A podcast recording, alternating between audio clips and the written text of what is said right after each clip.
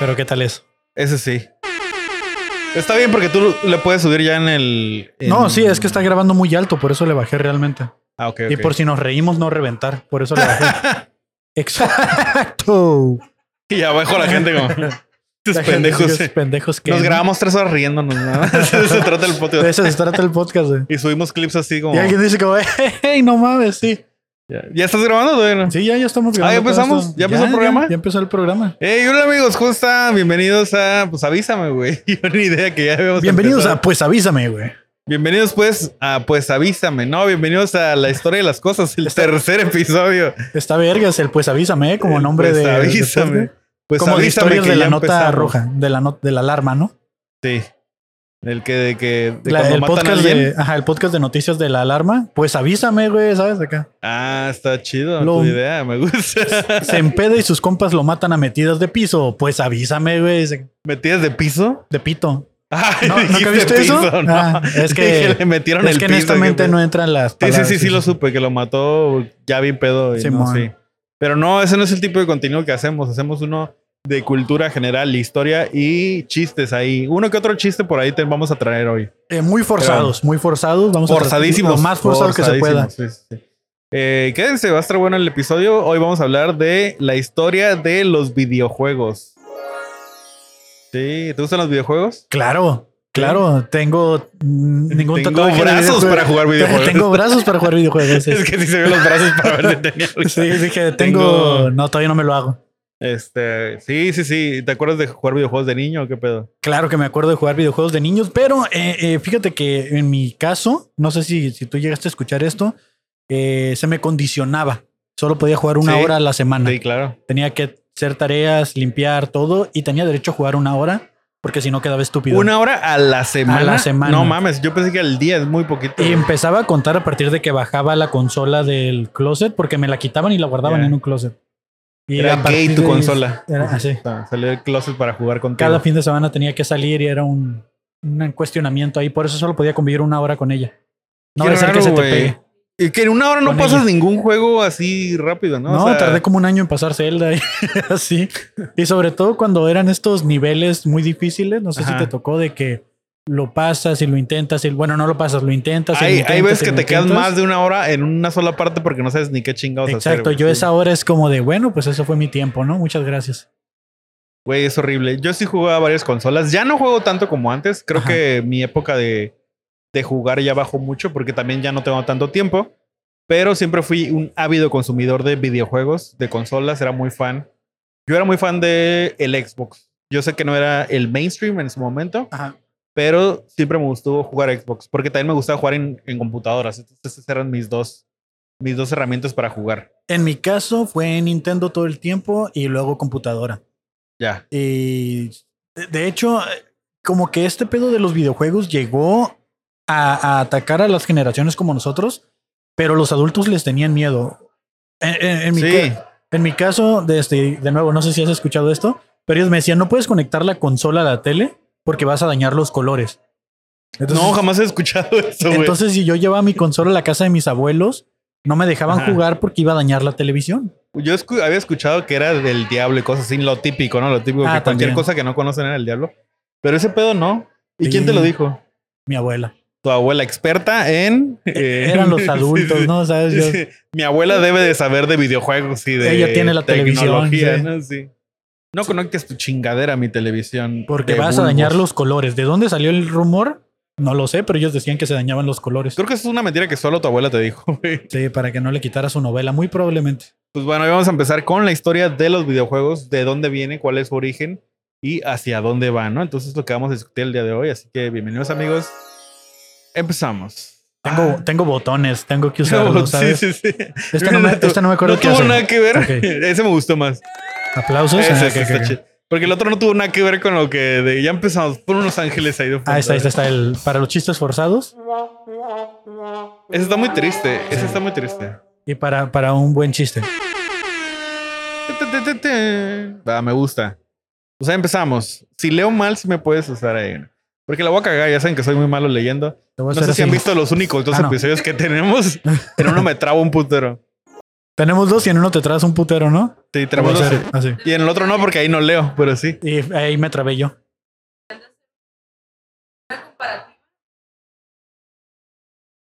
Estoy Todo seguro lo que hemos igual. evolucionado, ¿no? Estoy seguro, estoy casi seguro que traes la misma camisa. Puta madre. Y Pero yo- no quedó y yo grabado. el peinado, ¿sabes? No quedó grabado. ¿El tercero cuál? El- los primeros no se grabaron en cámara, ¿no? Sí, están en ¿Están en cámara. cámara? Están en mi canal de, pues donde están viendo esto. Ay, pensé que nomás ahí estaban en Spotify. Ahí va a aparecer en el playlist tres episodios. Este es el tercero. Sí, ahí vamos, ahí vamos progresando poco a poco. Pues ahí va.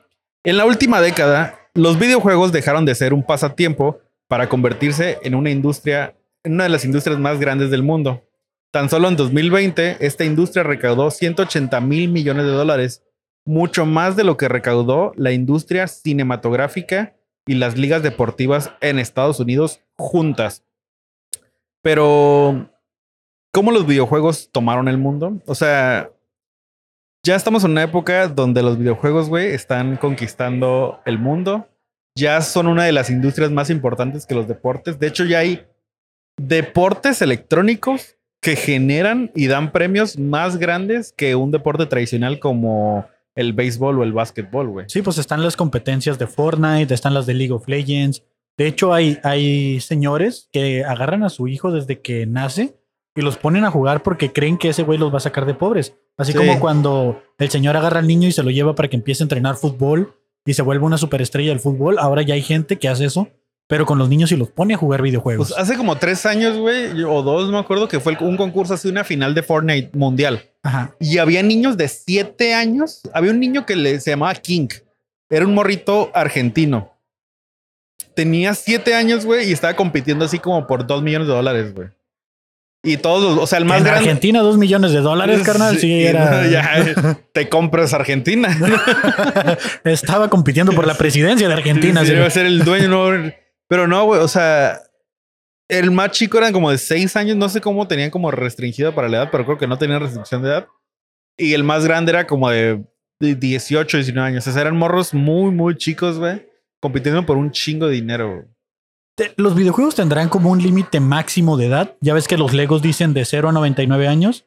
Ya con 100 años ya no puedes jugar no. Legos. O sea, existen las restricción, restricciones, que ahorita vamos a hablar un poquito de eso, de rated E y así que le ponen a los videojuegos que para, son para cierta edad o se recomiendan para cierta edad porque te pueden traumar. ok, pero para abajo, ¿no? Sí. Este, Sí, pero pues realmente no creo que muchos papás conozcan estas restricciones y si su hijo les dice, quiero tal videojuego, se lo compran. ¿Sabes cómo?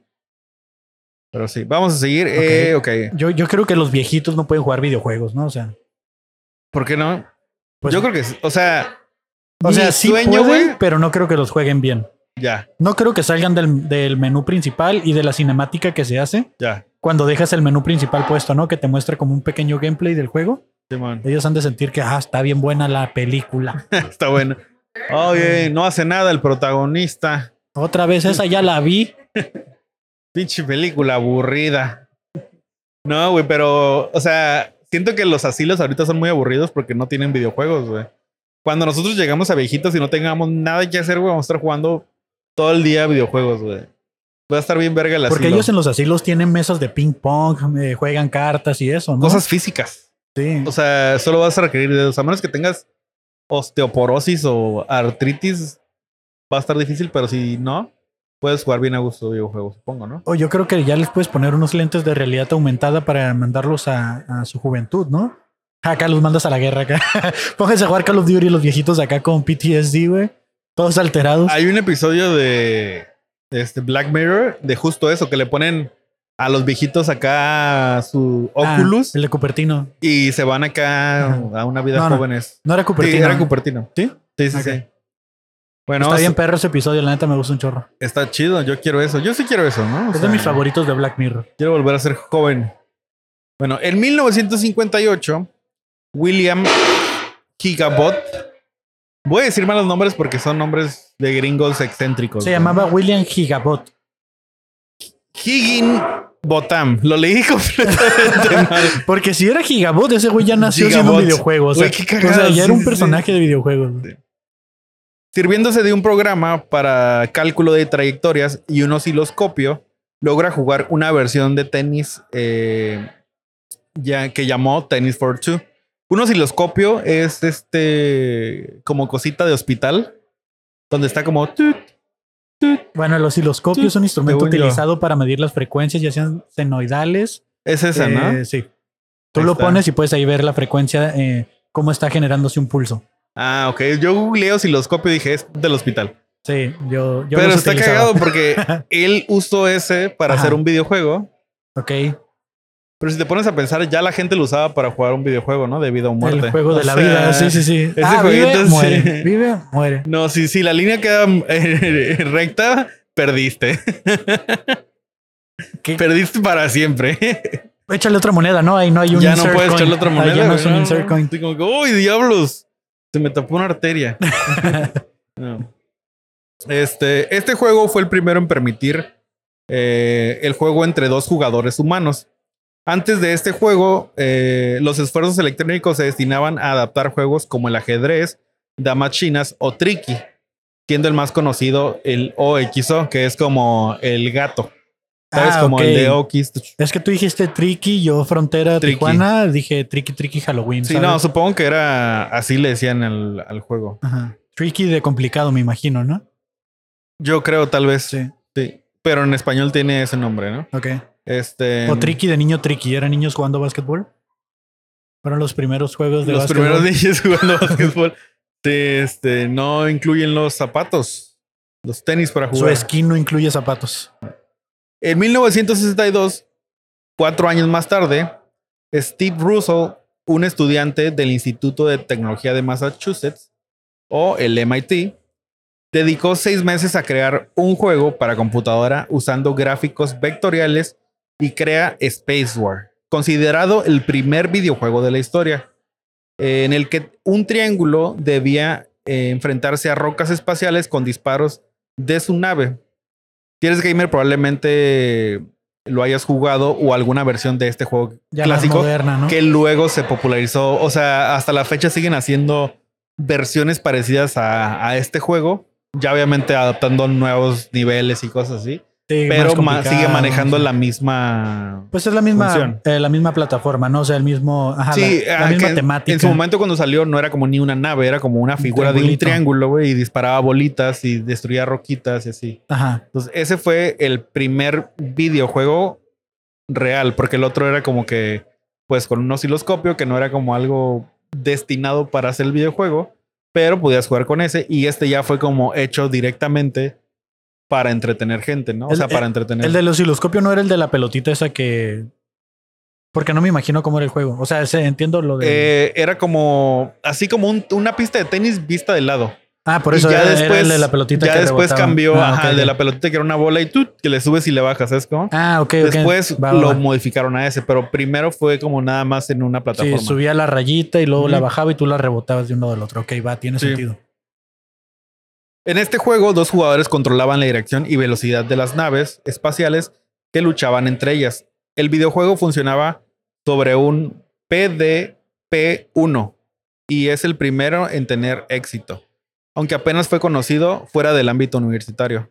El PDP-1 era como una, una pantalla de bulbos grande, güey. O sea, como esas eh, televisiones viejitas, grandotas. Que si conectabas tu consola te dañabas los pero colores. todavía más vieja. Sí, justo que dañaba los colores. Ya ve, tu abuelita estaba mal. Esa televisión nunca se le dañan los colores porque no tenía, pero. pero si hubiera tenido, no le hubiera pasado nada a los colores. Eh, ya en 1966, Ralph Beer, Bear, Bear, es que se ponen nombres bien raros, güey. Empezó a desarrollar junto con. Esto no es broma. Ralph Beer junto con Albert Maricón es pago. no, no, no, no. A lo mejor le, le traduje mal el nombre, güey. Pero ahí dice que era maricón, te juro, cuando es vi que el no, nombre. tenías que traducir el otro también, barba, ¿no? O sea. Y ni siquiera googleé si era real o no, porque dije, ese va a ser un chistazo así como está. Lo voy a dejar. Ah, ser así. chistazo, ¿no? Sí, sí. Ahí va. Ahí está. Ahí está el chistazo. Albert Maricón, gran. los maricones siempre han sido muy ingeniosos. Me cortan ese pedacito y, me acaban la carrera. No, o sea, así dice que se llamaba. Y también Ted Denby eh, empezaron un, un proyecto de juegos llamado Fox and Hounds, eh, dando inicio al videojuego doméstico. Este proyecto evolucionaría hasta convertirse en la Magnavox Odyssey, el primer sistema doméstico de videojuegos lanzado en 1972. Que suena como el- la, el- la consola esa que te vendían en el sobre ruedas que traía 999 juegos, ¿no? Sí, pero en ese momento era como que wow y era como era como un teclado de computadora, güey. Ah, ok, ok. ok. Un teclado de computadora grande donde tenía los juegos ahí y ya se, se conectaban, ¿no?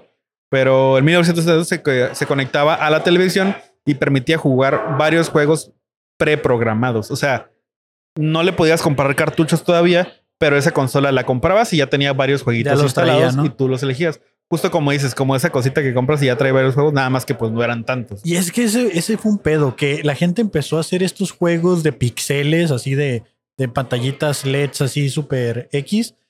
Y los papás tú le decías, es que quiero un Nintendo, y te iban y te compraban lo primero que Cualquier cosa, güey. Sí. Y, güey, a mí me tocó tener la computadora de Hello Kitty, güey, porque tenía juegos, güey. Sí, pero para este entonces, güey, todavía no era como algo. Eran. Apenas iba a comercializar. O sea, estos juegos eran como todavía muy de. Sí, apenas estaban abriendo. De gente universitaria, como de geeks, güey. Era como si. eh, los inicios de Facebook o algo así, que solamente los que le entendían lo tenían. Ajá. Aunque no fuera algo muy popular, güey. Es, digo, al que no fuera algo muy difícil de hacer, pues la gente no le interesaba como que, ¿qué es eso? ¿Sabes? Como no Y era como como- que. Es que sí, cierto. Ponte en la perspectiva. Nosotros ya sabemos que es un videojuego. Sí, sí, sabemos claro. qué es, de qué se trata y que es algo si le para que te enseñan a hacer una a alguien que te dice, esta es una máquina para que juegues. para que te entretengas. ¿Cómo que, que, Sí, cómo no. que jugar? ¿Cómo que ver esto? ¿Cómo que qué es eso? ¿No? O sea, yo apenas estoy. Sí, no tenía sentido. Sí, no, o sea, yo descubrí la tele y, y no sé cómo funciona y ahora me estás diciendo que, que puedo jugar en esta cosa y que es un Sí. juego, ¿no? O sea, Entonces tardó en ser este como bienvenido al ojo público un poco, güey. claro. Solo hasta 1972 la empresa Atari es fundada y Nolan Bushnell con Alan Al Alcorn comenzó a comercializar Computer Space, una versión de Space War, aunque aunque la ascensión ascensión de los videojuegos llegó con la máquina recreativa Pong, que es considerada la versión comercial del juego de Tennis for Two, que es el que hablamos Que ahorita. hablamos al inicio. ese es, ese es el primero. ajá Ajá. el primer éxito comercial de las llamadas máquinas de arcade. Entonces, eh, Atari, primero que nada, empezó con estos eh, juegos, pero no los hizo consolas todavía, los hizo juegos de arcade, como de los, ¿sabes? Como Sí, sí, sí. cuando que ibas ve a una tiendita y jugabas ahí Street Fighter y todo eso. al cine. Esas fueron las algo, primeras ¿no? versiones comerciales y fueron las que empezaron a tener mucho éxito. ¿Cómo se les ocurriría eso, no? Hacer el arcade. ¿Cómo dijeron de que, güey, vamos a hacer una. ah, un, un arcade, ¿sabes? creo O sea, que, desde eh, cero, desde no existir. Fue porque, bueno, como yo siento justo que como no pensaban que la gente fuera a gastar tanto por tener un aparato en su casa, primero optaron por, ¿sabes qué? Vamos a comprar una máquina, las vamos a poner aquí y que la gente vaya llegando a jugar para que vean qué pedo, ¿no? Entonces creo que lo demo, primero, ¿no? sí, sí, sí. Entonces lo primero fue como que todo mundo se empezó a popularizar poniéndolos en, en justo en lugares donde había muchas máquinas y empezaron a jugarlas así. Ok, ok. Sí, porque hace poquito miré la película de Tetris, donde te mencionan cómo lo hicieron y todo ese pedo. Ajá. Y, y había, estaba dividido entre juegos de computadora, juegos de consola y juegos de arcade. Y arcade era el más fuerte.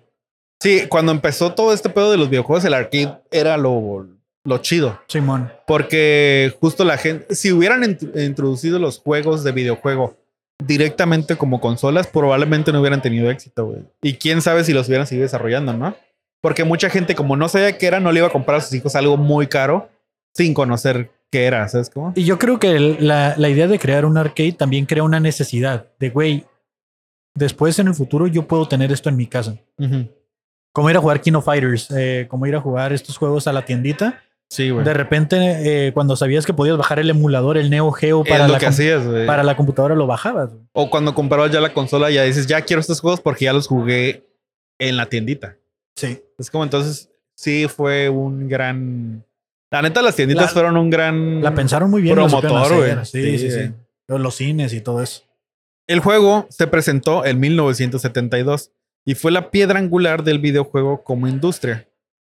Eh, durante los años siguientes se implementaron numerosos avances tecnológicos en los videojuegos, destacando los microprocesadores y los chips de memoria.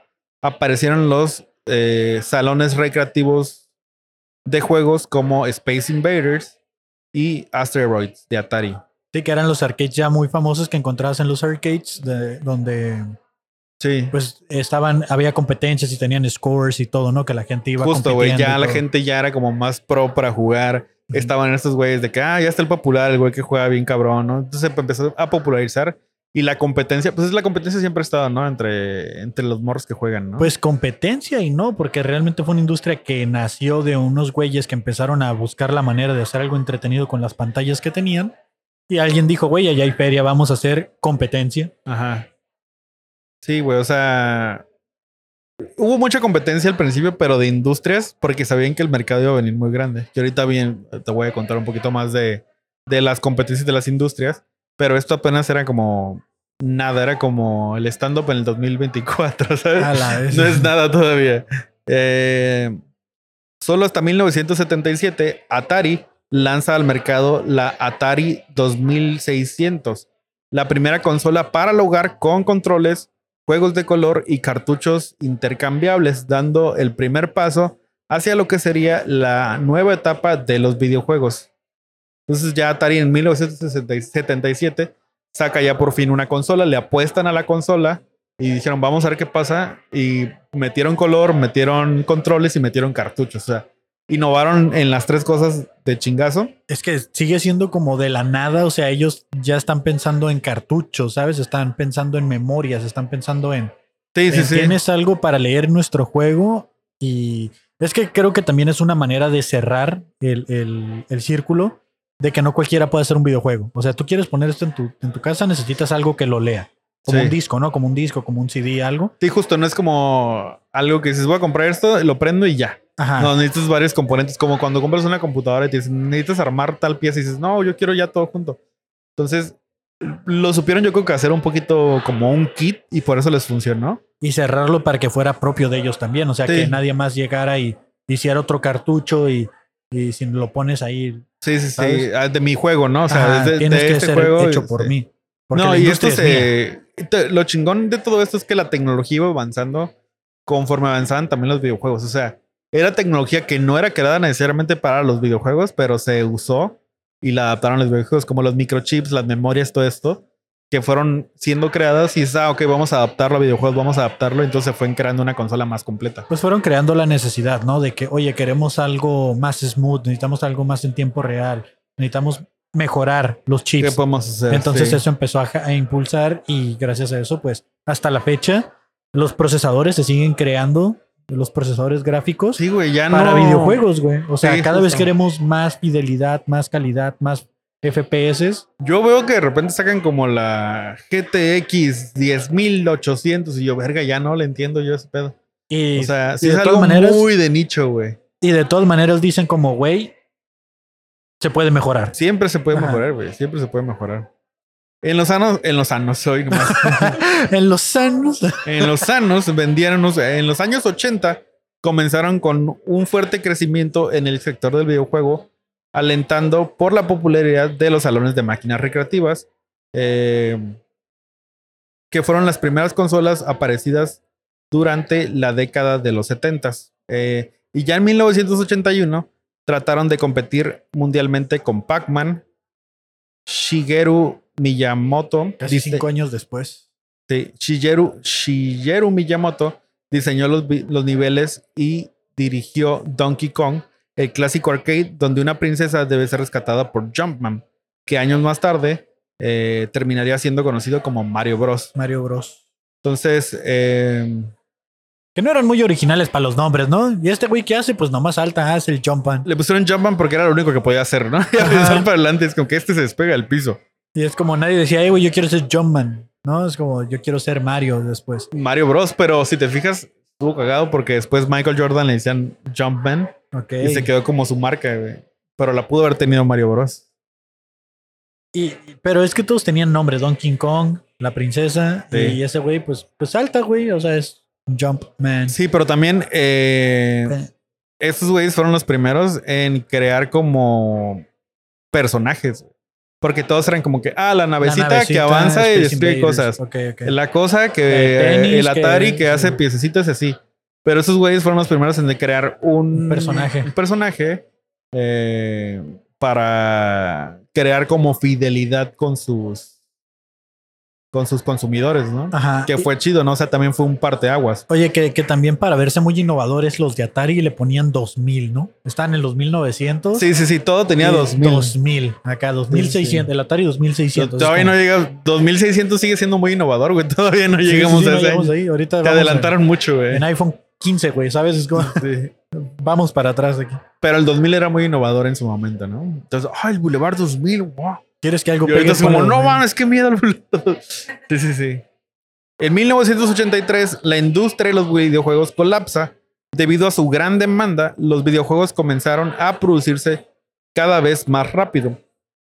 Lo que causó peores videojuegos cada vez, con resultados más desastrosos como E.T. de Atari, Ufas. considerando el peor juego de la historia. Esto causó que los compradores dejaran de comprar videojuegos y así el colapso de casi toda la industria. Pero ese de E.T., no sé si traes el dato, les dieron como seis meses, tres meses, algo así, una cosa loquísima que no sucede Para ahora. sacarlos, sí. Para sacarlo. Y el juego parecía como un juego de terror, estaba todo bugueado, se atoraba.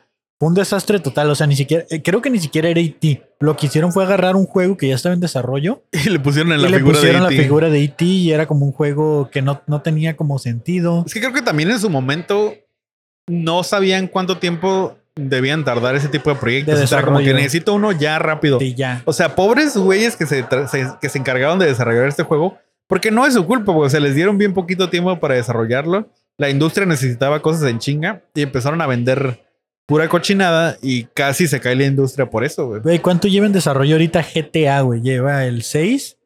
Lleva como 10 años en Y desarrollo. sale hasta el 2025. Y sale y ya lo anunciaron y sale hasta el a finales del 24, inicios del 25.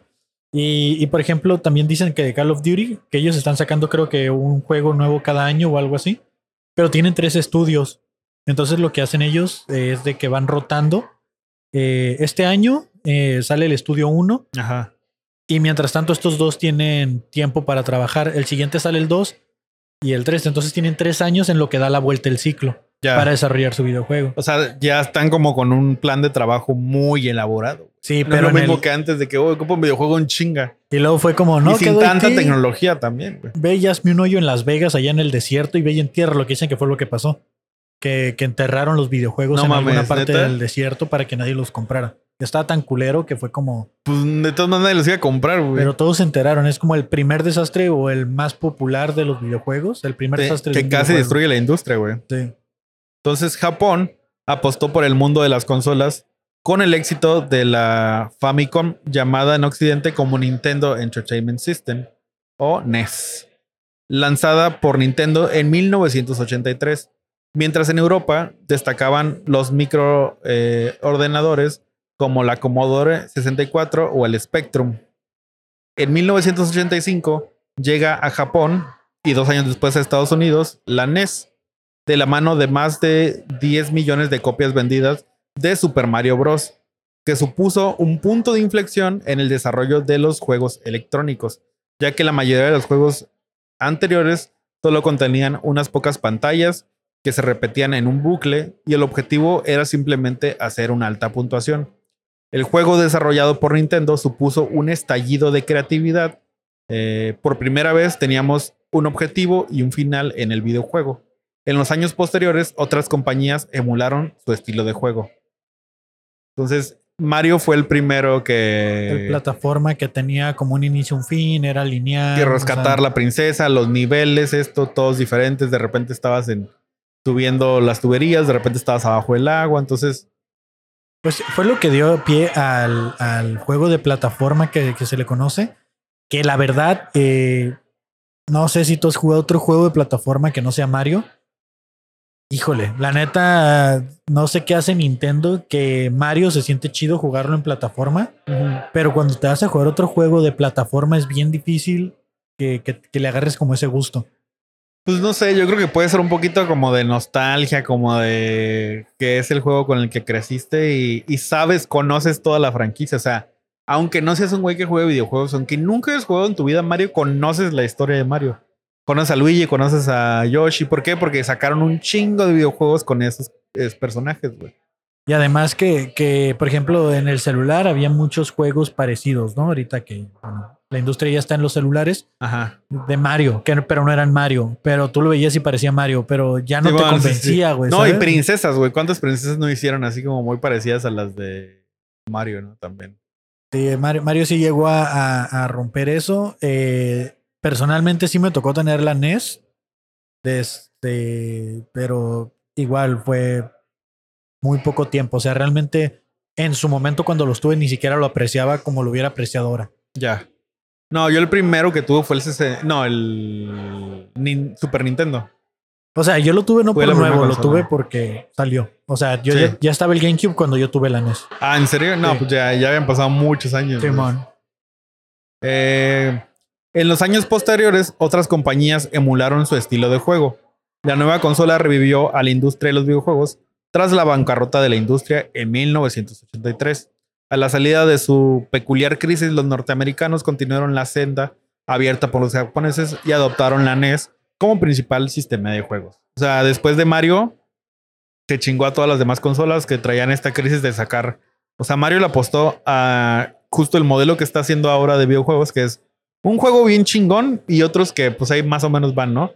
En lo que Y- sale Mario, ¿no? Sí, sí, sí. Y, la, y las demás consolas era un chingo de juegos a lo estúpido, muy malos. Pero es como que, ah, pero tienes toda esta variedad. Entonces, como que, güey, prefiero jugar uno chido que tantos malos, güey. Entonces le dio en la madre bien cabrón a las demás consolas. Entonces dijeron, bueno, vamos a hacer algo parecido entonces. Es que es una buena estrategia si lo piensas, tener como a alguien que lidere. O sea, pones a Mario con la bandera Sí, enfrente de Nintendo Haces toda la publicidad con ese juego y ya después chingue su madre. y, y mientras la gente quiere más videojuegos de Mario, en lo que están esperando que salga Mario, ahí les, les metes otros juegos, ¿no? Sí. Otra rama de videojuegos que creció con fuerza eh, en los videojuegos portátiles.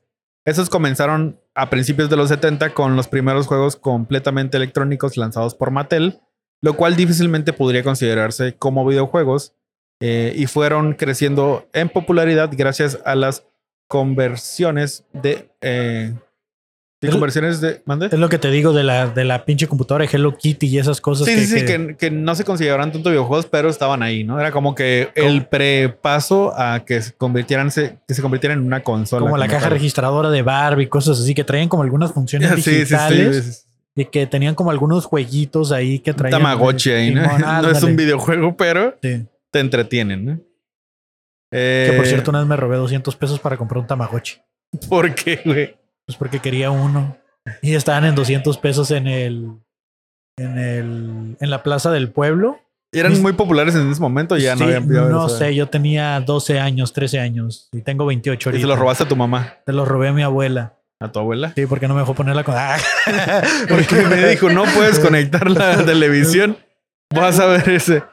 Y te vengaste a tu abuela años después comprando un Lo- Tamagotchi. Un Tamagotchi, y ni siquiera era el original, era uno piratón. Se llamaba Philip, me acuerdo. Y. Esa es la marca, güey. No, no, no. Era yo- Philips de, de las baterías, ¿no? Sí. de los pilas Philips. Le compré dos Philips y se las puse. Sí, Tamagotchi. güey. Wow. Bueno, ¿Y pero no cuenta como videojuego. Sí, con razón se me hacía muy barato. ¿Un Tamagotchi cuánto costaba? No sé, pero ese me costó 200 pesos. 25 dólares más o menos. 500 pesos. Pero yo estaba en Sinaloa, güey. O sea, Ya no, ni los no dólares había- llegaban allá. No había posibilidades. ¿no? Ah, ok. Eh, ¿En qué me quedé? La evolución definitiva de los portátiles como plataforma de videojuegos llegó hasta 1989 con el lanzamiento, con el lanzamiento del Game Boy por parte de Nintendo. O sea, Nintendo también eh, fue el primero en avanzar en ese paso, como que vieron la oportunidad de, oye, pues una consolita portátil y le dieron por ahí también y tuvo mucho éxito. Que, que justo en las fechas que lanzan el Game Boy sale Tetris. No sé si traes ahí la fecha de lanzamiento del Tetris. No, no, creo que no. O tal vez viene por aquí, pero no la Eh, tengo. estaban buscando un juego que fuera realmente algo diferente, ¿no? Ajá. O sea, ya tenían a Mario y estaba todo chido, pero estaban buscando algo que le hiciera la competencia a Mario. Ajá. Entonces descubrieron en una exposición en Las Vegas a un güey que estaba vendiendo el juego de Tetris. Ok. Pe- Pero el güey había comprado el juego de Tetris a un güey en Rusia. Ajá. Ok, ajá, pues ahí va más o menos en la fecha. Cinco años antes. Ajá. Entonces, este güey que le compró la licencia de distribución al de Rusia, de este traía un cagadero y el güey quiso vender la licencia Ajá. a Atari, se la quiso vender a Nintendo, se la quiso vender que a unos les vendo la de arcade, a otros la de portátil, a otros los de PC, pero al final de cuentas no tenía los derechos de todo, solo tenía los derechos de, creo que de computadora, Ajá. no tenía los de portátil y ni las nada. vendió a la chingada. Y se hizo un cagadero y la Unión Soviética se entera porque en ese entonces era la Unión Soviética y, Todos juntos. y casi casi desatan una pinche guerra política a causa de Tetris. Por un permiso de Tetris. por un permiso de la licencia, porque acuérdate que como era un comunismo, el desarrollador. Entonces, para todos. Ajá, el Sí. desarrollador del software no tenía por Ajá. qué estar recibiendo feria. Y bueno, hay una película muy interesante en Apple TV, vayan a verla, Tetris se llama, está muy cabrón. Lo explica Tetris. todo. Qué Tetris. creativos se Güey, pusieron, ¿no? es que es Tetris, pero es una película de espionaje, güey. Ok. O sea, y de espionaje ruso. O sea, está, está muy vergas, güey. Y Qué dices, cabrón. güey, esto es un videojuego, pero ah, está muriendo gente, ¿sabes? Está, está la KGB Wow. involucrada. No vuelvo Sí, a jugar Tetris, está lleno de sangre. Así. Sí, está, está Todo muy para que puedas armar bloquecitos en tu casa. Espero te sientas feliz. Y justo, Uy, estoy aburrido. Sí. justo, justo ¿Cuántos niños rusos murieron por tu culpa? ¿No De, hecho, sí, ¿cuántas familias no reprimieron ahí, güey? ¿Sabes? O sea. ¿cuántos rusos nos hicieron en el nombre de Tetris? Bueno, vamos a continuar después de esa triste historia. A principios de los años 90, las videoconsolas dieron un importante salto técnico gracias a la competición de la llamada generación de los 16 bits. Y comienza la cuarta generación de consolas 32. con el lanzamiento de la saga Genesis, eh, que tenía un enfoque mucho más maduro y, su- y se posicionó como la competencia directa de Nintendo. Porque sale Sonic. Sí, entonces fue Sonic contra Mario. Pues ahí se armó la, la primera como competencia entre empresas. Eh, apostando, apuesta todo a la Super Nintendo Entertainment, Nintendo, y así nace la rivalidad entre Sonic y Mario, las mascotas de ambas compañías. Porque aprendieron de Nintendo, que Nintendo tenía alguien que lideraba Justo, y ellos pusieron, Justo pusieron eso de que necesitamos azul en cocaína. sí. y un juego también bien hecho, que también fue un buen juego Sonic. Este, digo, no fue tan memorable como Mario porque fue el primero que salió y todo. Era mucho más rápido. Lo que tenía Sonic era de que tú te metías a Sonic y corrías en El nivel de dificultad y- era diferente. Ajá, y tú podías correr y brincar todo el nivel, ibas en chinga. Y el darle esa velocidad te hacía querer jugar Sonic, porque no sabías qué estaba pasando, pero sabías que te podías pasar el nivel corriendo en putiza. Sí, sí, sí, pinche juego fácil, ahí va. Simón. Bueno, ya en 1993 el mundo conoce a Mortal Kombat y se desata una controversia por el contenido violento. El escándalo era tal que se crea un sistema, eh, el Entertainment Software Rating Board, que califica los juegos de acuerdo a su contenido. Curiosamente, en ese mismo año sale Doom, eh, demostrando que las computadoras son una forma, una nueva opción para jugar videojuegos y consolidando el género first person shooter. Que hace poquito escuché que corrieron. Doom lo puedes correr en casi cualquier sistema. Ajá. Y hace poquito alguien corrió Doom en una Roadcaster, güey. O sea, en la consola que estamos usando para grabar audio, lo corrieron en la, en la pantalla esa de, de ¿En la Road. pantallita salió? Sí, güey. O sea, ese es como el reto. Sale algo y, la, y el reto es de que corra Doom. Y ahí, y ahí siempre hay gente eh, tratando de correrlo en el sistema más pinche pedorro que se te ocurra. Ya. Y logran correrlo. Y en su momento ese juego era como que, wow, qué innovador. Sí. Estoy disparándole a zombies y Pero se supone que está como tan bien hecho, optimizado, tan ligero que lo pues puedes puede correr en- estar en, en, donde cualquier sea. cosa. Sí, güey.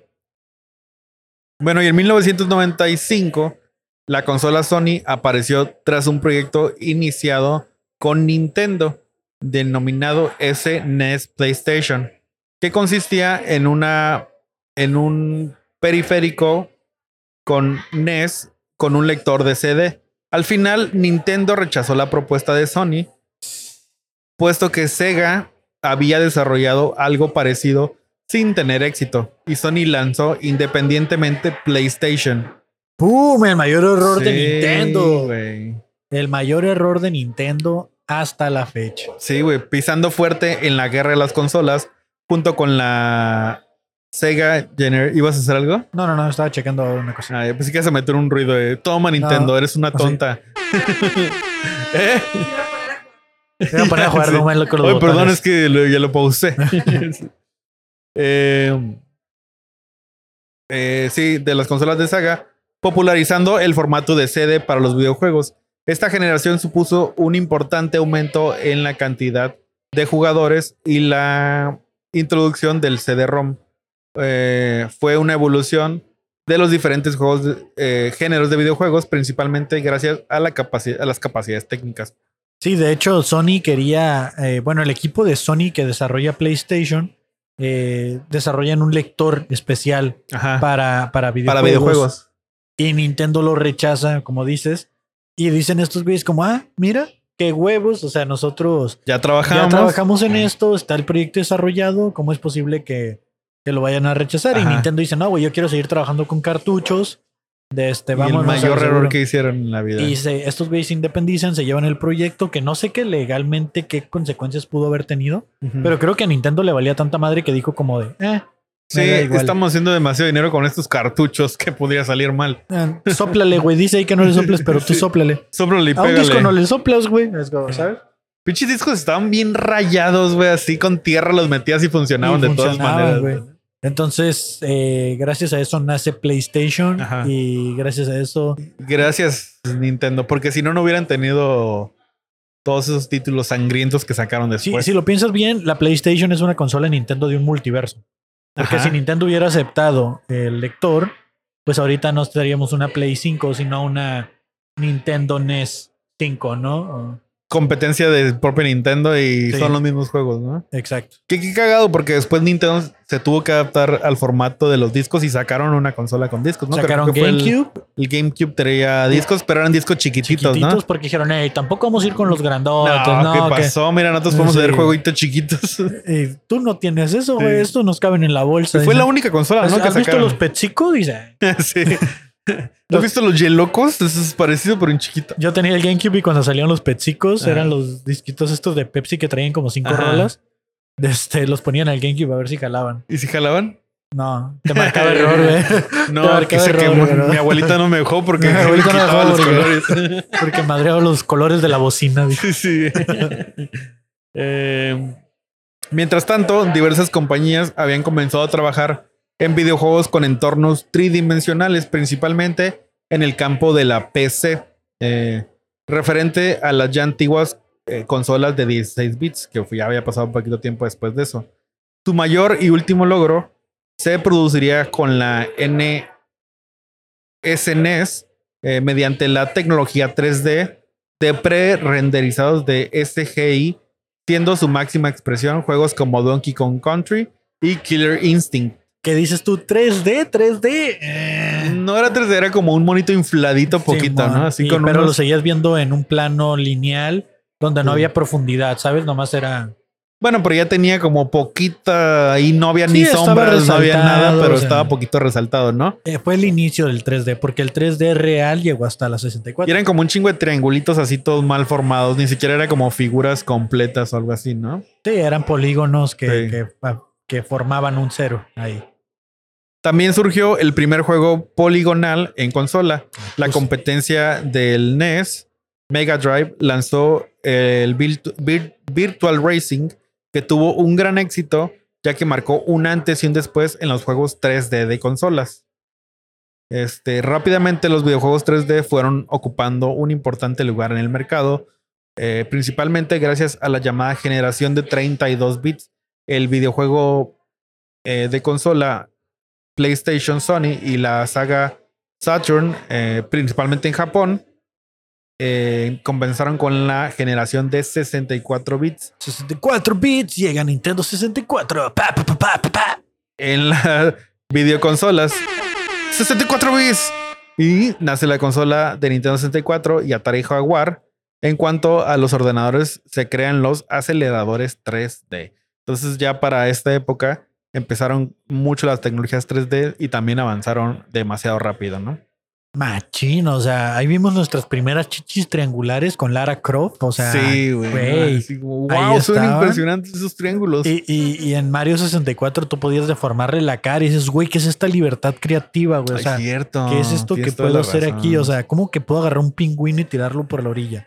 O sea, estoy jugando Pokémon Stadium, güey, ¿sabes? o sea, güey, o sea, si te estoy pones a- jugando un juego de tomarle fotos a Pokémon, ¿sabes? Ya ahí ya se mamaron con eso, pero bueno. si te pones a pensar, güey, o sea, nosotros como niños decíamos, ya están tardando mucho en sacar el siguiente videojuego, el siguiente videojuego, pero la, la tecnología está avanzando de una manera demasiado rápida. O Pero, sea, como consumidores, eso no nos importaba. consumidores no te importa, era como que de repente, wow, ya tiene su dedito separado, porque yo me acuerdo haber visto el juego de Ah. Zelda y ya tenía el pulgar así. Entonces era como que, wow, estos no estaban separados, pero era como, wow, su pulgar está suelto.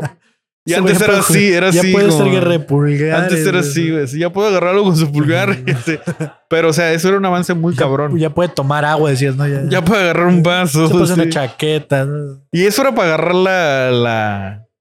La, esta, la, La espada, güey. Sí, sí. sí. Tu espadota. En el 2001, Microsoft se suma al mercado de los videojuegos con la Xbox, un hit de ventas impulsado por Halo, un juego eh, que adaptó la popularidad mecánica de los disparos de juegos como Doom para las consolas y que se convertiría en un pilar para los juegos en línea. Entonces Halo vino a traer los juegos de disparos, pero como a otro nivel ya también, ¿no? O sea, más detalle, más mapas, más cosas que... ¿Te, te tocó no jugar habían Halo? Me tocó jugar en línea Halo, sí. Yo la neta nunca lo jugué. Lo único que hice fue ver la serie que acaba de salir en Paramount Ajá. y ya. Pero ¿Nunca, nunca, jugaste jugué en serio? Halo. ¿No te llamó la atención o no te tocó? Eh, creo que porque era de balazos, no me dejaron y aparte pues estaba muy ocupado tratando de pasar otros juegos, jugando una hora a la semana. Ya. Por su parte, los videojuegos portátiles, producto de la nueva tecnología más poderosa, comenzaron su verdadero auge, uniéndose a la Game Boy máquinas como Game Gear, Game Gear de Sega, Lynx de Atari o la Neo Geo Pocket de SNK. Exacto, nadie las nadie conoce. las conoce, nadie las peló. Aunque ninguna pudo hacerle frente a la popularidad del Game Boy, siendo esta eh, y sus descendientes Game Boy Pocket, Game Boy Color, Game Boy Advance y Game Boy Advance SP las dominadoras del mercado. Sí, creo que las, en las consolas de, de portátiles nunca hubo competencia, nunca hubo industria para otras empresas más que Nintendo, ¿no? Yo no recuerdo haber visto ni siquiera físicamente una que otra y si las mirabas era como que era como esta competencia entre era como iPhone y, y un Y este Xiaomi, lo y que un tú Xiaomi. es como que, güey, traes un Xiaomi, no vengas a jugar con nosotros. Sí, ¿Sabes? O sea, traes un teléfono sucaritas, güey, esos que te salían Sí, en el cereal, güey, así era cualquier otra consola de videojuegos, era sí, eso. nadie sí. pudo alcanzar ni siquiera la popularidad. Y creo que el único que se le acercó fue PlayStation con PSP, pero pasó un chingo, ya estaba el Nintendo 10. No, y aún así nunca hubo esa popularidad tan fuerte. No, y, y al final de cuentas Nintendo se quedó con las portátiles y todos se fueron por las de casa, ¿no? Sí. Que la verdad ahorita ya trataron de hacer como el merch, o sea, ya trataron de mezclar portátiles con de con consola de casa, Ajá. que personalmente está chido, que es la Nintendo Switch y Sí. ya, ya salió la Steam Deck y todas estas consolas, ya también son PCs portátiles y son consolas. Que también lo hizo por primera vez Nintendo. ¿no? Nintendo lo hizo por esta primera mezcla vez. de juegos. ¿no? Correcto. Hacia finales de la década, la consola más popular era PlayStation, con juegos como Final Fantasy VII. Ya había el 7, güey, para esas épocas. Y aquí ahora salieron los otros Sí, seis, ¿no? justo, güey. Y, el- y del 7 es del que hacen el remake ahorita, ¿no? ¿De cuál es el que hacen? ¿El 9? El 7, sí. Pero ahorita ya ven como el 16 o no sé Pero, cuántos. pero van. siguen lanzando, pero vuelven a hacer el remake de ese, ¿sabes? Han hecho Sí. como tres remakes del mismo. Es como, Era muy bueno. El 7 fue muy bueno. Supongo, porque yo nunca lo jugué. Yo nunca lo jugué y tuve un Final Fantasy en el GameCube que era horroroso, horrible, qué asco. Yo no sé cómo a la gente le gusta Final Fantasy. No sé, pero. Bueno, sacaron también Resident Evil, eh, Winning Eleven 4, Gran Turismo, que ese sí lo jugué y era muy Yo, un claro que juegazo. sí. Los juegos de carrera en esa época fueron muy buenos. Desde Sí, que y también ir a los arcades a jugarlos era otro pedo, porque tenías el, eh, tenías el, el- el volante, frenar, dar vueltas, era como que no mames, es una locura esta máquina, güey. Pero ahorita ya la gente ya compra para tener eso en casa, ¿no? Pero también está muy chido jugar con tus compas Need for Speed o Underground que se jugaban de a dos. Pero entiendo que la, por la capacidad gráfica que te daban las consolas Sí. no podías jugar de cuatro, ¿no? Pero creo que esa bonita costumbre de ir a la casa de tu compa a partirse la madre en unas carreras ya se perdió. Ahorita solo lo hacen para ir a jugar FIFA y pues, qué asco, ¿no? O sea, FIFA. Sí. Este, bueno, ya después de eso, eh, en PC eh, empezaron a ser más populares los first person shooters. eh, Turok. Tu, tu, tu, tu, tu, tu, tu, tu. Turok juegos de acción de primera persona como Quake, no sé cuál es ese, Unreal, Half-Life, que ese sí hasta la fecha sigue siendo muy Siguen popular. esperando el 3, ¿no? Sí. Y los RTS, juegos como Command, Conquer y StarCraft. Además, eh, las conexiones entre ordenadores mediante Internet facilitaron el juegos de multijugador, convirtiéndolos en la opción predilecta de muchos jugadores. Y fueron la- los responsables del nacimiento de los MMORPG, juegos de multijugador en línea. Que sí, que ya eran como historias así súper más completas, güey. Creo que la, la primera consola en ofrecer esos servicios en línea para jugar fue PlayStation 3. O por lo menos fue una que... Según yo, creo que fue Sony primero, pero no fue nada popular justo porque ya iba en decadencia. Este, no, perdón, Sega. Sega ya iba en decadencia, no Sega, Sony, me confundí con PlayStation, sí. Sí, sí, sí, porque yo recuerdo que en el Play 3 anunciaron ese pedo de vas a poder jugar en línea, pero los servidores estaban lentísimos, o sea, la gente nunca pudo jugar en línea con la Play 3 y cuando lo Sí. lograron ya fue casi al final de su era y ya la gente ya está así como, eh, no mames, pinche servicio. Sí, ya estoy culero". jugando en, en computadora, computadora, desde hace mucho, sí, ¿no? Que ajá. justo para, para eso eran las computadoras. sí. Counter Strike y ese tipo de juegos. Sí, no, yo me acuerdo que me iba a jugar al café internet y nos íbamos a hacer así. De repente había torneos localitos en el café, había nueve computadoras ahí. Nos quedamos en el café internet después de las nueve de la noche y hasta las dos de la mañana A la jugando em- Empire, Empire, Oh, es- Empire of Age, Ajá, of Age Age, Age of Age of Empire. Age of Empire. Jugando así hasta las 3 de la mañana haciendo campañas, güey, y era otro pedo A también. la madre, es como el World of Warcraft, esa madre, ¿no? Y había torneos de ese pedo en Tijuana. Yo me acuerdo que fuimos a competir como café internet. Es a, a- a otro, a uno, a uno en, en- como por aquí por la mesa, Ajá. a la placita este que está ahí. Eso explica la gorra. Y perdimos, güey. Sí. y perdimos, güey. Este, en el 2000, Sony lanza la anticipada PlayStation 2 y Sega lanzó otra consola con las mismas características de la Dreamcast. Nada más que venía con un monitor de 14 pulgadas, un teclado, altavoces y los mismos mandos llamados Dreamcast Drivers 2000 series. Una laptop, en pocas Sí, palabras, sí, ¿no? sí, sí. Y le pusieron 2000 porque todavía Porque era... todavía vende ponerle 2000 a algo. Porque el- somos nuevos, somos innovadores. En el tenemos 2000, en el 2000 todavía era popular ponerle 2000 a las cosas. Ya en el 2000 no, ya era como que, güey, ya. ¿No? Ya 3000, ¿no? Ya así como Sí. que alguien dijo, eh, vamos a ponerle 3000. Le funcionó el chiste un mes y ya. Y ya estuvo. Nintendo lanzó, lanzó el popular juego de Nintendo 64, la GameCube, y la primera Game Boy completamente nueva desde la creación de la compañía, la Game Boy Advance. Saga, siendo, viendo que no podía competir, especialmente en una nueva, con, una con una nueva máquina como Sony, anunció que ya no produciría hardware, eh, convirtiéndose solamente en una desarrolladora de software en el 2002. Al, al que desarrolló la Game Boy Advance SP, mándame tu dirección, papi. Tengo que mandarte muchas cosas porque esa fue mi consola que no mames. Neta, que fue mi refugio existencial durante un putero de tiempo la Game Boy Advance SP. No, aparte si la llevabas a la escuela o algo, eres como, wow, el popular de la escuela. No todos tuvieron esa, güey. No, güey. Y esa me la compró mi papá porque me quería comprar él a mí. Ay, yo pensé, te quería comprarla a ti para que no dijeras algo. eh, Durante la separación, ya sabes, cuando se divorcian Ah, los papás, era como que. Uf, yo ganó automáticamente, ¿no? ¿Qué Sí, te sí, sí. Tu mamá todavía no te dejaba conectar. No, esta, mira, esta no ocupas conectar la tele, trae su uf, trae su propia pantallita. Uf, la puedes jugar de noche porque ya era pantalla iluminada, güey. Sí, sí, sí. Porque la primera Game Boy Advance no tenía la No pantalla tenía, iluminada. ¿no? Era como nada más así. Y la. SP, la SP, ya. Esa ya traía desde la, la pantalla iluminada. No mames. Ya la, la escondía bajo la almohada porque era un cuadrito que se cerraba, güey. ¿No era la que tenía dos pantallitas? Una acá y otra en el teclado. Esa es la 10. Esa salió Ah, después. salió un poquito después, ¿verdad? Sí, es cierto. En el 2006 llega la séptima generación de consolas de la Xbox 360, PlayStation Uh. 3 y la Nintendo Wii, que permitieron jugar videojuegos de alta definición con un realismo nunca antes visto. Entonces ya ahí, poquito antes, había dejado la Se- Sega de competir porque dijeron, güey, ya no podemos... Vamos a hacer videojuegos, pero se los vamos a hacer a Nintendo. Porque ya Sí. salió desde Sonic eh, Olimpiadas con Mario. Y Sonic, eh, creo que Wolf, no sé qué chingado se llamaba, que se transformaba en lobo. Y en, ese- en esa época de, de la Wii, casi todos los personajes, por algún extraño motivo, la gente dijo, güey, nos maman los hombres lobo, vamos a hacer que nuestros personajes se transformen en lobo. Y salió Sonic, que se hacía lobo. Ajá. Luego salió eh, Zelda Twilight Princess, que se hacía lobo. Y, y de ahí salió. Un lobo que se un lobo hacía- que se hacía más lobo. Que se llama lobo. Que se hacía humano. así que, Que se hacía un humano. sí. se hacía unas puñetas. que también tenía sentido, ¿no? Pero... Sí. Sí, este, pues ya empezaron las consolas más avanzadas a competir y se formó esta guerra de consolas que sigue hasta ahorita, que es este, PlayStation, Xbox y Nintendo. Bueno, Nintendo ya se retiró. O sea, Nintendo dijo, ay, sí, peleen ustedes dos, yo me voy por mi cuenta. Ajá. Porque Nintendo lo que hizo fue regresar a cartuchos.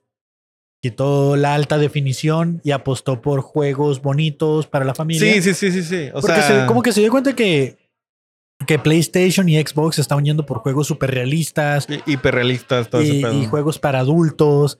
Entonces Nintendo dijo, ah, mira, pues ya se encaminaron ellos hacia la industria de la gente grande. Yo me voy a quedar con la Para la industria de la familia y la nostalgia. Sí, que porque- de todas maneras no es como que es raro que juegues videojuegos en familia, ¿no? Siento que no existe tanto esta cultura, por lo menos yo nunca he conocido ni mi familia ni familias que conozca que se junten a jugar videojuegos, güey. Yo- o yo sea, es más entre hermana. amigos en pedas de repente Ajá, o con, algún amigo, con alguna familia, pero no juegas videojuegos con tus papás, güey. Pues sea, es que muy Nintendo raro, tiene el Smash, por ejemplo. El Sí. Smash, eh, por algún extraño motivo, si no lo sabes jugar, de todas maneras puedes jugar. Pero que se convirtió, o sea, el Smash se terminó convirtiendo en un juego competitivo, güey.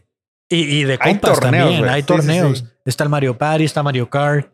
Pero ¿Qué? por ejemplo, el Smash no lo juegas tanto, pero por lo menos yo no lo juego tanto porque siempre hay un güey que sabe un chingo de Smash y solo vive para hacer mierda a sus amigos. Es como que, güey, no quiero jugar contigo. O sea, Exacto, sí, sí, arruinan sí. la experiencia de todos los demás. Pero por lo menos se avientan una partida y ya que miran que ese güey es una verga y dicen, ah, ya, qué asco, güey. Pero está sí, chido sí. jugar cuando nadie sabe jugar. Ah, eso sí. Y el Mario sí. Kart también siempre hay un güey que se cree la verga de todos. Y que sabe y se brinca por no sé dónde y que sabe frenar y todo. ¿no? Así Y sabe derrapar. Sí, sí, sí. Mamón. Pon Jugó dos horas antes de venir. Sí, Sí, pon eso sí. tu currículum, güey. Sí, güey. Chingas a tu Es- madre, pinche Edwin. Sí. Te odio, ya no puedes ir a mi casa. En 2008, World of War- Warcraft eh, supera los 10 millones de jugadores en línea y se convierte en el juego de multijugador masivo en línea más grande de la historia. Así se supone, así pone en evidencia que los videojuegos ya han dejado de ser un nicho y se convierten en un fenómeno masivo. Porque también había competencias ya de World of Warcraft, ¿no? O algo así. Sí, como- no, para el 2008 ya existían las competencias. Y justo ese tipo de competencias y todo eso empezó a hacer que creciera mucho la industria. de- Llevaba League of, Le- del League of competitivo. Legends y otros juegos que ya era más de. Porque World of Warcraft. League of Legends inicio- llegó un año después, pero sí. Ajá, World of Warcraft al inicio es como haces tu aldea y alguien te invade y la defiendes, ¿no? Ajá. Y ya luego League of Legends, a lo que entiendo yo, es como, güey, tienes a tus guerreros y vas y atacas a otro güey. Sí, destruir, es destruir la base de un güey y el otro es destruir la base del otro Y güey. te El ahorras la parte de crear tu base, ¿no? Simplemente haces tu estrategia y vas y le destruyes Sí, sí, su sí, base que justo. ya está hecha. Que era la Sí, sí, misma sí. mecánica de World of Warcraft. Sí, son of- estos juegos llamados MOBAs, o sea, Ajá, mapas con estrategia. Simón. Eh, en el 2009 los videojuegos comienzan a popularizarse en teléfonos móviles. Eh, como pioneros estaba Angry Birds, Farmsville, eh, no los ingresos generados por la PlayStation de Android y la Apple Store en los primeros semestres del 2021 fue de 44 millones de dólares.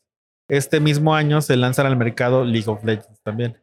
Sí, fue en el 2009. Pero ya para el 2009 ya los videojuegos en los teléfonos también estaban siendo un mercado importante.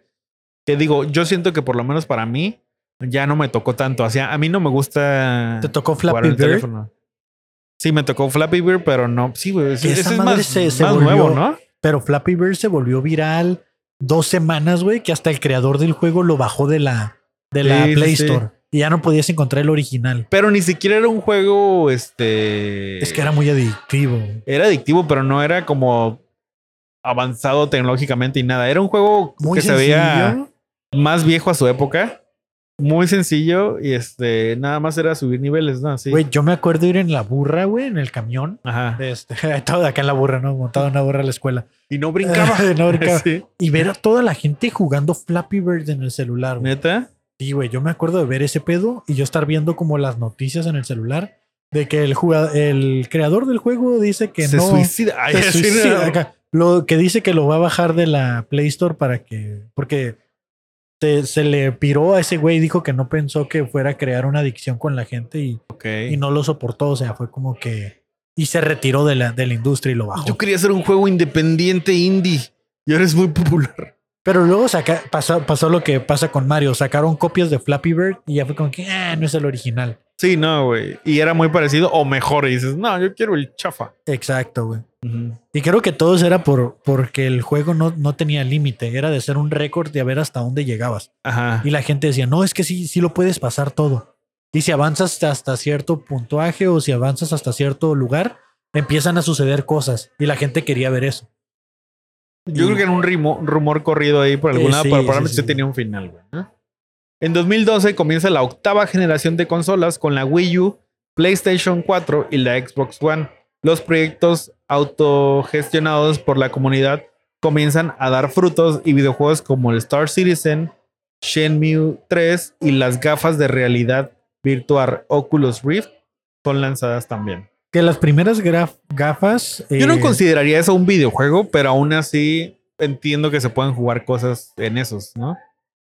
Te- te- te- no, en la investigación no sé si viste que, que las primeras gafas de realidad fueron Ajá. las de Nintendo.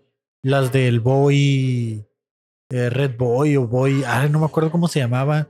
No las conozco esas, pero. Y era una, eran unas gafas que literal te las ponías Ajá. y era una madre roja. Ah, sí las he visto. sí, y que lo, no lo vendieron porque generaba náuseas. O sea, era un efecto 3D en rojo con negro. Y la gente se mareaba y generaba náuseas y lo descontinuaron. Sí, Pero no, no, no era siguieron. Superboy o no me acuerdo cómo se llamaba. No siguieron implementando la tecnología, ¿no? No, pero para ese entonces todavía no salía la Nintendo 64. O sea, estábamos hablando de esa muy, muy época, antes. Muy antes. No, no venía algo. Supongo que porque no las comercializaron, güey. Y ahorita ya están pues las Oculus, que fueron las primeras, y ahorita ya te puedes ir a las de Sony con la Play 5 y te puedes ir a Oculus 3, creo que ya está Oculus Ajá. 4. Ya mucho más Y avanzado. hay muchos videos de gente saltando de su sofá y estrellándose en las paredes, güey, ¿sabes? Sí, que gente pone a sus abuelitos a jugar y se caen. Un saludo Eugenio Derbez. Ahorita que- podrías decirle a tu abuelita, abuelita, que pongas esto así". Y la mando así. como a- venganza a la que no te dejó revolución, conectar ¿no? la, a la, a la No, sí, Revolución pero- Mexicana de 1900. Según Eugenio Derbez, ¿no? Que, que se cayó de unas escaleras y se fracturó todo el brazo y el Ah, no hombro. supe. Cuando, pero hay otro rumor que dice que se lo madrearon sus hijos, pero la versión oficial es de que estaba jugando con la realidad aumentada y que Ajá. salió corriendo y se cayó por unas escaleras. Pues qué pendejo. Saludos, Eugenio. no hagas eso. Nadie trabaja gratis, Eugenio. eh. Eh, en el 2016, eh, por primera vez en la historia, se lanzan versiones mejoradas de algunas consolas eh, para mantenerlas competitivas con, lo rápido, con los rápidos desarrollos tecnológicos de la década. Así llega la PS4 Pro, la Xbox One X, lo que abre el modelo de mercado a más de un millón de celulares. La Nintendo Wii U, que dijo nadie, nunca nadie jugó la puta Nintendo Wii U. No, Era la que traía como una Switch. Una, un, un no, de hecho con ese no pantalla, lo... Ajá. Y a la gente fue como que, eh, como que no está tan chido. Sí, no, hubo una época por ahí justo el 2012 y entre el 2017 que Nintendo hizo cosas medio raras, ¿no? Como que estaban también como experimentando con sus consolas y no les funcionó tanto, ¿no? Y creo que Xbox y, y este PlayStation se mantuvieron como en lo mismo, Nomás pero mejorarlo, un chip mejorar, nuevo mejorar, mejorar, mejorar, Y Ajá. Nintendo dijo, no, yo voy a esperar, eh, mejorar y voy a marcar un precedente. Sí, y les costó, les costó trabajo, pero lo lograron. Que- sí, porque de la Wii U nace la Switch. Que yo me acuerdo que cuando vi el Switch dije, ay, ¿qué es esa chingadera otra vez Nintendo con sus cosas? Pero, Pero, después dije, bueno, está chido. sí Está chido, sí. sí. que su procesador gráfico, mira, es una mamada, pero Pero justo porque no es lo que necesita, tienen lo que necesita la consola, ¿no? hasta cierto punto. Ok. En el 2017, el mundo entero conoce Fortnite y juegos eh, que popularizó el género de Battle Royale.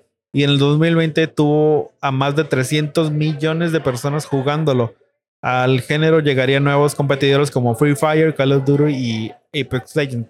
Que ya es como ya más como en fechas recientes se popularizó este Battle Royale que es como todos en un mapa se destruyen todos. Todos contra mí, dice, ¿no? Ah, Sí, sí, sí, todos contra mí, a ver si pueden, ¿no? Qué asco, la verdad. Yo ya a partir de ahí ya me perdieron. O sea, yo ya a partir de ahí dejé de jugar juegos nuevos. Porque Sí. quise jugar For- Fortnite y es como de, güey, o sea, había niños construyendo en verguiza, güey. Y no le entiendes. Creo que Fortnite. no le entiendo. a mí no me gustó Fortnite porque justo no hay como un nivel donde entras y ay, son, todos somos nuevos en este nivel, ¿no? O sea, te metes y te puede ser nuevo y te toca un güey pro allá co- corriendo, según yo. Y solo brincan, güey, brincan, brincan, brincan, brincan. Y tú, ¿qué pedo, güey? ¿Sabes? No O sea, pueden ni disparar, pero sí. Exacto. Eh, tienes que construir también y todo. Y luego tú, tú, tú ya no está a nuestra edad los reflejos para mover la pistola es como, ¡ay! ¡Ay! ¿Sabes? O sea, Sí, que justo hay un comediante que se llama Mateo Lane que dice que Fortnite es el juego más gay del mundo porque tienes que disparar, pero dices, ah, quiero construir una ventana aquí. ¿Sabes? Estás como, construyes y decoras, construyes y decoras, construyes y decoras. es Este, cierto. Y disparas, ¿no? Pero sí. Y bailas. Sí, bailan también. Bueno, que los bailes también se popularizaron entre morritas, güey. Sí, Este de baile que del- acá el- ¿qué las rodillas. Ahí fue cuando yo dije, ya estoy en otra generación. Sí, ya. Yo tampoco nunca me adapté a, a los juegos de Battle Royale, pero sé que son. Yo los únicos que jugué así fue el PUBG, que pues era como un Call of Duty o algo así, ¿sabes? O sea, sigue siendo Pero como- son equipos, ¿no? Ajá, y también... O sea, era Minecraft, como Minecraft. mm, eh, buenos contra malos, terroristas contra policías. O todos contra todos, pero Ajá. no le pones este factor de súper colorido y bailes y la chingada, Sí, sí, ¿sabes? sí. Sigue siendo como... Pues si estuvieras jugando un Medal of Honor, ah, acá no yendo bien atrás, este, pero, pero pues ya con gráficas más chidas. Y en, Sí. y en el Minecraft estaba chido jugar los juegos del hambre o Escapa de la Bestia, juegos así que eran un poquito ya más de computadora de servidor, Sí. pero seguían teniendo un poco de sentido y eran un poco más sencillos de entender. Porque Fortnite, ponle que sea sencillo de entender. o sea, innovó mucho para gente que era la primera vez que jugaba este tipo de juegos, ¿no? Sí. Pero Fortnite sí se fue como de, güey, construye y, y dispara y brinca y colorea y baila y Sí. a la verga, güey, ¿sabes? Es demasiado. O sea, entiendo por qué a los morros les gustaría, pero sí también entiendo por qué a las generaciones más nuevas ya a muchos no nos gustó seguir como a esos géneros. Yo creo que principalmente porque estaba muy cartoon, muy coloreado. Sí. Mucho color, mucho así como mucha estimulación. Ya. Bueno, en el 2020, con la llegada de la novena generación de consolas, los videojuegos comenzaron a posicionarse cada vez más como un servicio y no como un producto, con la PlayStation Now y el Game Pass, donde los usuarios pagaban por suscripción a una biblioteca inmensa de videojuegos. Los deportes electrónicos son una nueva forma de espectáculo y miles de personas ven a otros jugar en línea y sueñan con llegar a finales de los juegos como LOL o Dota 2, que para su versión del 2021 eh, preparaban premios de más de 40 millones de dólares, eh, lo que hace el deporte uno de los premios más grandes del mundo. Sí, ya la gente entrena y pasa horas y horas ent- entrenando. También en Smash, los torneos de Smash. Este, yo me acuerdo que quise entrarle al competitivo y no mames, es como, güey, los mismos güeyes que, que están en el competitivo, ellos entrenan cuatro o cinco horas diarias, están entrenando, jugando Sí. y, y es como de verga, güey, ¿sabes? O sea, le quita lo divertido porque cuando quieres jugar contra tus compas eres una pinche chingonería y nadie te puede ganar. Y también de este... de- ¿Cuál otro estaban los torneos que estabas diciendo ahorita? Los de Ah, LOL. Los de LOL, por ejemplo. hacen Que yo justo mismo. estoy más metido en ese mundo de los videojuegos de LOL, güey. Y, güey, en, en Corea esos güeyes son... Corea, lo que es China, lo que es todos esos eh, países asiáticos que juegan videojuegos, son celebridades los morros, güey. O sea, tú ves una transmisión y ves a las morras, el público llorar así por verlos. Y, ah, Güey, bien locos, güey. Pokémon, güey. Pokémon Sí. es competitivo. Sacan el juego más culero del mundo en cuanto a historia y desempeño. Ajá. La gente lo compra no porque quiera jugar el juego. Porque, Porque, es, la nueva regla del competitivo. Si quieres Y entrar al competitivo, sí. tienes que estar en la última versión. Entonces compras el juego para adquirir los nuevos Pokémon y poderte meter al competitivo. Una vez que pasas la historia de Pokémon, que es lo básico, Ajá. ya no necesitas recorrer el mapa ni enfrentarte a los bugs ni nada, porque te la pasas jugando en el, El modo torneo, Simón. ya. Ya ni miras el mapa ni nada. Por eso a la gente le vale pito completamente si el juego se ve bien o se ve mal. Ok. Y, y eso es básicamente con los videojuegos, ¿sabes? Eh, pues sí, esa es la historia de los videojuegos hasta la actualidad. Este, llegamos hasta la novena generación de consolas, A la madre, nueve generaciones. nueve generaciones y antes de eso muchas más generaciones y muchas empresas que estuvieron también metidas que no lograron a consolidar o este no lograron consolidar sus, sus consolas en su momento. ¿Qué es lo que te decía? Pero me, me pongo a pensar, güey, que hubiera estado cagado que una de ellas hubiera logrado tener éxito y probablemente hubiera habido otra consola ahí compitiendo, ¿no? Pues creo que es lo O que lo hubieran comprado o algo así hubiera Pues pasado. es lo que está sucediendo ahorita con las Steam Decks y que ya cada, cada compañía de procesadores o, o cada compañía que renta videojuegos o vende videojuegos en línea ya sacaron su consola. ¿No le pasó a Google lo de Stadia? Stevia? Eh, que era una plataforma donde tú podías jugar videojuegos Ajá. sin tener la consola. O sea, Yo pensé literal. que era una Zukitar. También, eh, eh, justo estaba pensando en eso, pero, pero sí, o sea, ellos, eh, Google lanzó esta plataforma, ya la cerró porque no le funcionó. tipo Steam, ¿no? Tipo Steam, tipo Ajá. Netflix, de que tú te metes a jugar un juego y lo estás emulando en una computadora en alguna parte del mundo y a ti te llega la imagen y tú lo estás jugando, pero no tienes la consola contigo, tienes el puro control. Ya. Y, y ahorita con el Game Pass que decías de Xbox es lo que sigue. Xbox Sí. acaba de decir que ellos van a meter renta de videojuegos. Ya es que es el modelo de negocio que funcionó, una por las películas y de ahí todo lo replicaron. O sea, tú ahorita quieres leer un libro, pagas una suscripción. Quieres leer este, no sé qué, cualquier cosa de fitness, pagas una suscripción. Un plan de alimentación, pagas una suscripción. Una película, pagas una suscripción. y Antes- ahora los videojuegos, pagas suscripción. Antes ibas Música, a. Blockbuster, ibas a Blockbuster y rentabas el juego. Sí. Y, y ahorita lo que están haciendo es retomar ese sistema de renta de juegos Ajá. en las cuales no ocupas ir a una tienda externa ni comprarlo físico, pero si tú te metes al Game Pass ya no ocupas pagarlo anualmente, ya está una versión gratuita Ajá. que te mete eh, 30 minutos de comerciales, algo así, 3 minutos de comerciales Ajá. y te da dos horas para que juegues. Ok. Ya ni siquiera necesitas comprar el juego, solo miras los comerciales que te dice Xbox que tienes que ver y te da dos horas para jugar el juego que tú quieras. Pero cualquier juego de ellos. Cualquier juego de su librería, el Ok. Game Pass.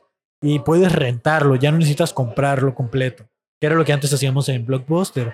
Entonces, eso viene a futuro, porque siempre hablamos aquí del pasado y de lo que viene a futuro. Sí, sí, sí. Y, y vienen las realidades aumentadas, ya sacó Apple sus Apple Vision, vienen los celulares gamers, que ya hay industrias donde los teléfonos ya traen un sistema de refrigeración, que literal se abre y tiene un ventilador Sí. para que refrigeres y puedas jugar en el juego. iPhone eh, 15 Pro Max y 15 Pro ya pueden emular RTX, que es RTX son gráficos de iluminación en tiempo real. Generan reflejos de luces en tiempo real para videojuegos. Sí. Ya puedes correr un juego de la Play 4, eh, que es el Resident Evil, no me acuerdo qué chingados, tal cual así lo agarras y lo corres en iPhone. Ya no ocupas la consola gigante, ya lo corres en un teléfono. Sí, güey, al rato van a ir más tecnologías y las consolas ya van a ser. O sea, todo este pedo de las consolas grandotas y todo eso es más que nada por la memoria que, que tienen, ¿no? El almacenamiento, que igual un iPhone ya te Almacenamiento. almacena un terabyte, pero un terabyte en un juego ya no es nada. Sí. Porque hay juegos que ya te pesan Ya pesan un 100 terabyte, güey. Sí, sí, sí. Más, ajá. O sea, yo, yo tengo juegos que. No sé cuánto pesa League of Legends, pero por ejemplo, me acuerdo que jugaba uno que se llamaba Tera. Y entre lo que pesaba el juego, más las actualizaciones y todo, eran como 50, 60 gigabytes el puro juego, güey.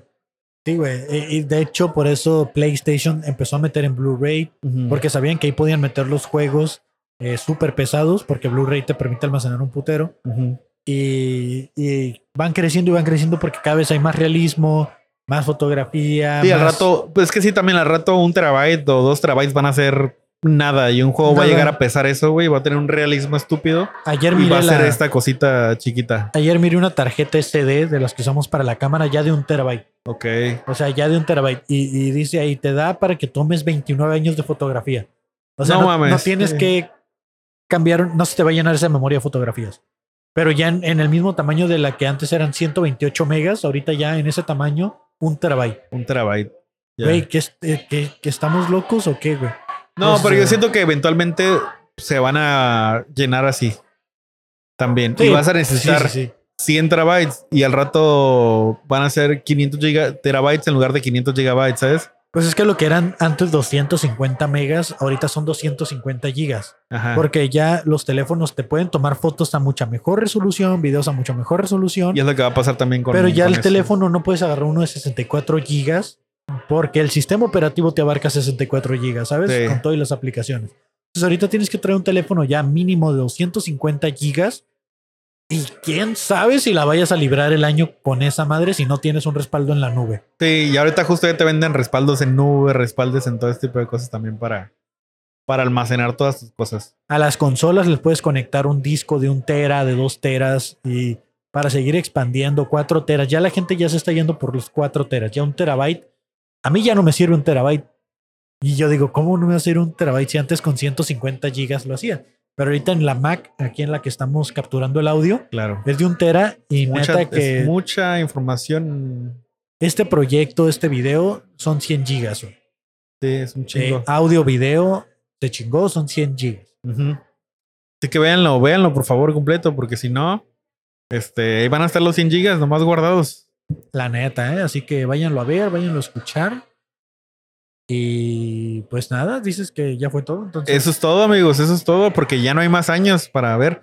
Pero pues sí, vamos a ver qué sucede en el futuro. Es que íbamos por años y ya llegamos al límite. del- el límite de. No puedo decir, en el 2025 se inventó tal porque todavía no salimos. Es un episodio al año de esto. Sí, pero vamos a ver qué sucede con eh, el futuro de los, las consolas.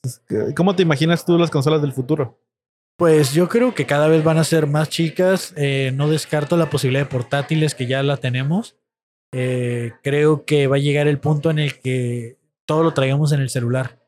O sea, ya con las, las gafas de realidad aumentada, ya es como que de ahí del Se- celular lo vas Se a haga mandar a un las Bluetooth gafas. al teléfono y y listo. ya. O sea, eh, el tener una consola ya tipo este, computadora de escritorio, yo creo que ya es más por decir que la tienes. Ajá. Pero ya se ha demostrado que con el, un dispositivo como iPhone que, que tiene RTX, ya lo puedes hacer.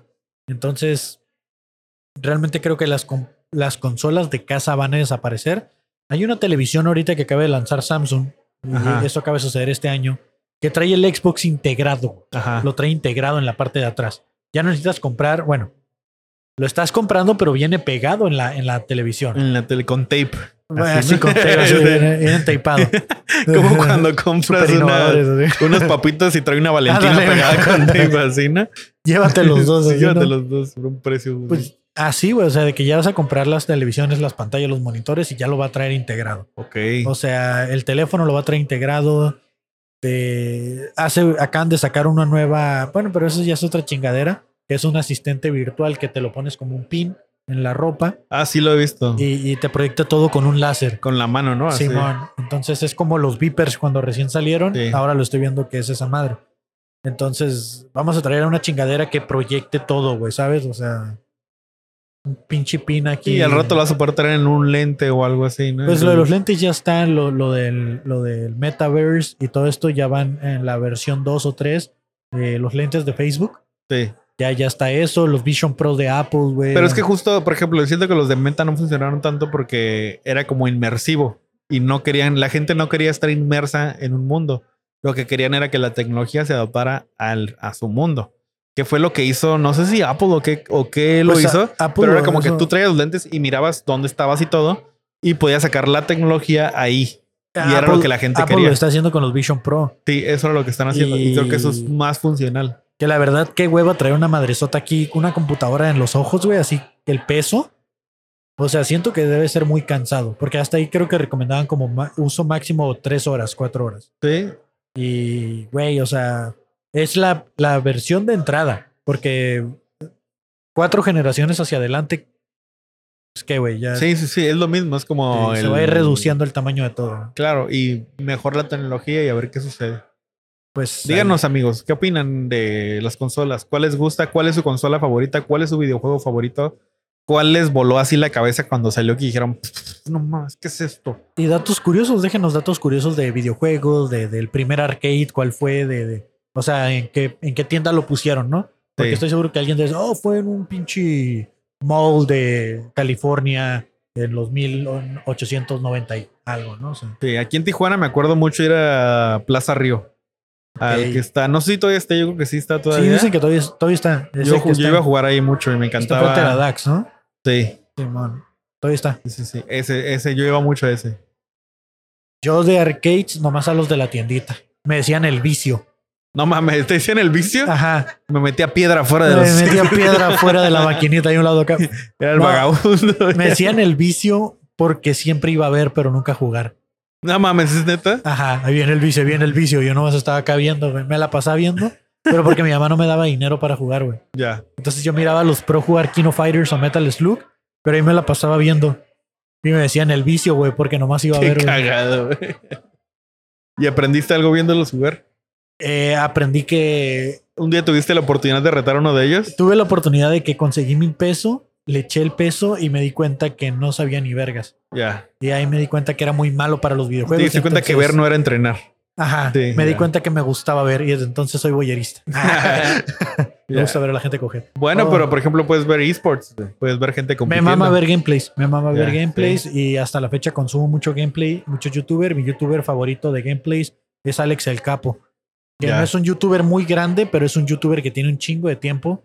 Pero me gusta mucho porque él es como muy crítico del desarrollo del videojuego Ok, y tiene un humor muy oscuro ok. y muy ácido y muy realista, ¿sabes? Muy, muy así de que lo que es. Lo he escuchado, pero no lo he consumido. Sí, es que no es el clásico youtuber de ¿Cómo están chicos? ¿Qué, qué, qué Hoy vamos a jugar, Sí. No, no, no. Él está así como que ¿qué es esta puta mierda? ¿Sabes? Es como. Y, Me- y en acento eh, español, ¿no? Es español. Eh, tío, ¿qué es esta mierda, Ajá. gilipollas?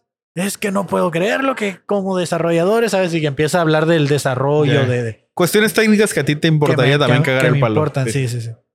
Y ese es el tipo de contenido que me gusta ver. Obviamente miro comerciales ya como el Rubius, como que meten acá los pinches dubstep y la chingada en su momento, ¿no? Ya, Y, pero cuando quiero ver un gameplay serio de un juego que me gusta, voy a ver el Con él. Capo. ya. No, yo no consumo tanto streamers, porque ahorita justo los videojuegos son como van de la mano mucho con los streamers, ¿no? Y ahorita Ajá. es como, ah, vamos a jugar tal juego a tal hora y tal, a tal hora cual. Realmente no consumo tanto eso.